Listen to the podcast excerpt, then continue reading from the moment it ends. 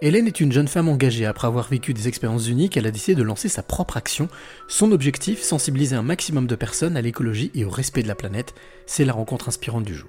Je m'appelle Hélène de Vestel et je suis la fondatrice du collectif Edeni euh, qui propose, diffuse, crée des programmes pédagogiques autour de la transition écologique. Alors transition écologique, c'est-à-dire plus précisément la transition écologique, c'est un peu euh, un changement de paradigme entre une société capitaliste, euh, extractiviste, basée sur euh, bah, des extractions de ressources et un modèle économique qui, aujourd'hui, on le voit, arrive à sa fin parce qu'il est basé sur une croissance infinie, mais malheureusement dans un monde aux limites finies.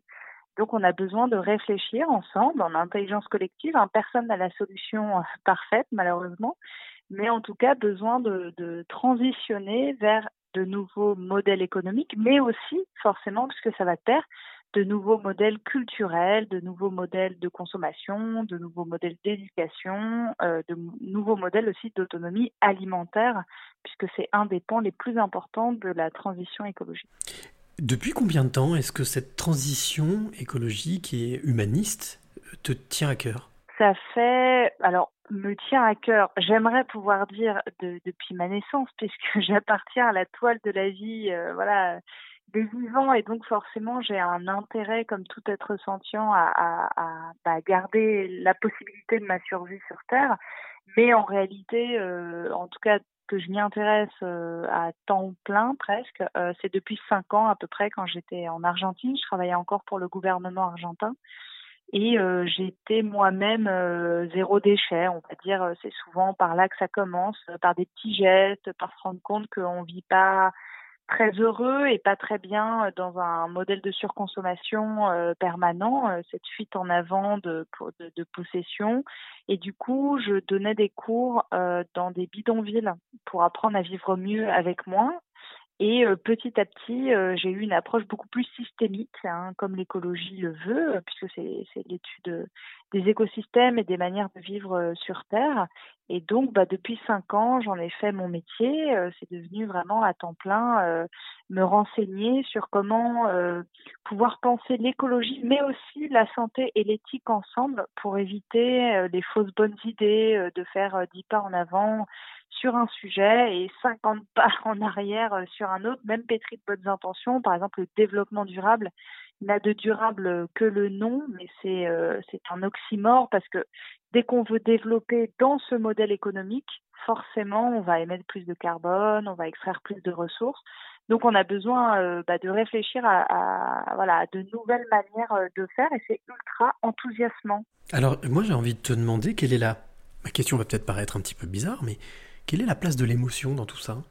Ben, Elle est permanente. Euh, elle est permanente parce que ça, rapporte à notre, euh, premièrement, à notre besoin d'amour, à notre besoin d'harmonie, parce que on le voit aujourd'hui, euh, c'est la guerre, la compétition partout. on a peur aussi, donc on est géré par la peur. Il y a même un nom qui a été créé tellement que c'est une référence psychologique majeure. Ça s'appelle la solastalgie. Et c'est l'angoisse, la peur, la colère, la tristesse de voir euh, notre monde euh, disparaître, le vivant disparaître. C'est ce qui est en train de se passer actuellement. Hein. Il y a un consensus scientifique euh, autour de la sixième extinction de masse. On a perdu plus de 60%, par exemple, des vertébrés sur Terre et chaque jour, plus de 200 espèces disparaissent, ce qui est mille fois plus important qu'en 1950. Et du coup, bah, ces émotions ultra négatives, qu'elles soient conscientes ou totalement refoulées dans le déni, en fait, elles impactent notre quotidien, notre volonté de se réveiller le matin, de faire des choses bonnes. Euh, Anna Arendt parlait de la banalité du mal pour à quel point on est capable de suivre des gens euh, négativement sans trop y penser. Euh, et nous, chez Denis, bah, on essaie de, rétablir la banalité du bien, c'est-à-dire de, faire mouvoir ces émotions vers, bah, vers le bien en utilisant euh, l'intelligence collective, c'est-à-dire de se poser les questions, de se dire, OK, jusqu'à présent, on a toujours fait comme ça, soit, on ne va pas se culpabiliser euh, individuellement parce que le, schmilblick euh, n'est pas au niveau individuel, mais vraiment au niveau collectif, hein, structurel, systémique même. Et du coup, OK, et eh ben, interrogeons-nous comment on peut sortir un peu de ces spirale d'émotions négatives pour construire quelque chose euh, de, positif euh, durablement. Ma question suivante va paraître aussi extrêmement très bateau, mais c'est pas grave, je me lance. Il n'y a, pas de, a pas de question bateau. comment tu vois l'avenir? Bah, J'ai envie de, de reprendre de reprendre cette expression qui parle d'un pessimisme de la raison, mais d'un optimisme de l'émotion, de l'action. C'est-à-dire que forcément, il y a toutes les raisons de croire que les jours à venir seront assez sombres. Parce que des effondrements ont déjà commencé, il y a déjà de l'indignation légitime partout dans le monde, des injustices, des gens qui meurent de faim, des gens qui meurent d'obésité, etc. Mais ce qui nous attend est encore pire puisque bientôt on va se battre pour des ressources euh, absolument vitales en eau, euh, en alimentation, avec le réchauffement climatique, euh, voilà. Donc forcément, il n'y a pas vraiment de il n'y a pas d'avenir ultra clair où on dit qu'on va réussir parce que politiquement c'est très compliqué de prendre des mesures de restriction. En plus, on n'a pas envie de tomber dans une dictature verte non plus. Donc il y a une sorte de, de rupture de naïveté qui s'opère quand on commence à travailler sur ces sujets-là, euh, notamment avec euh, des comités scientifiques comme nous.